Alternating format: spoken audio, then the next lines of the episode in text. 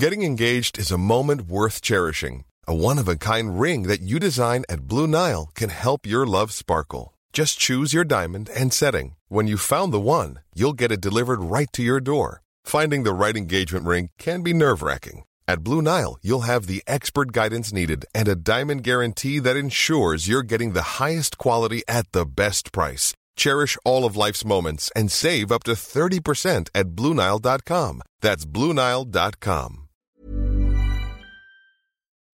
Noticias. El Heraldo de México.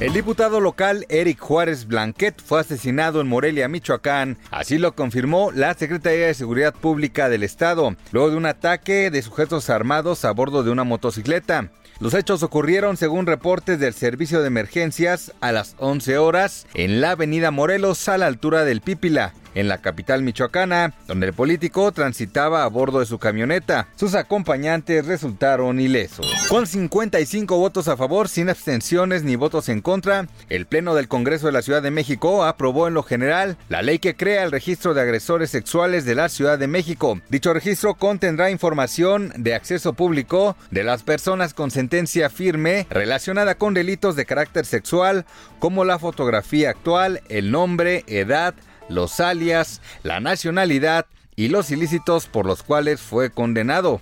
Debido a las diferencias internas en la bancada de Morena entre Napoleón Gómez Urrutia, presidente de la Comisión del Trabajo, y el líder de la bancada, Ricardo Monreal, el dictamen para la regulación del outsourcing se ha detenido en el Senado. En entrevista con Salvador García Soto, la senadora del PAN, Kenia López, señaló que se espera que gobierne la cordura respetando la palabra, pues este es un tema en el que ya se había avanzado y ahora está detenido por un conflicto interno.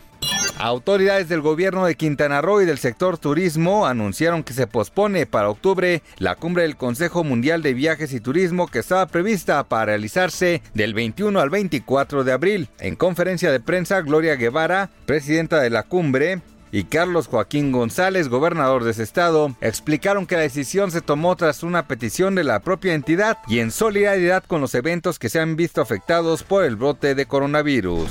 Noticias. El Heraldo de México.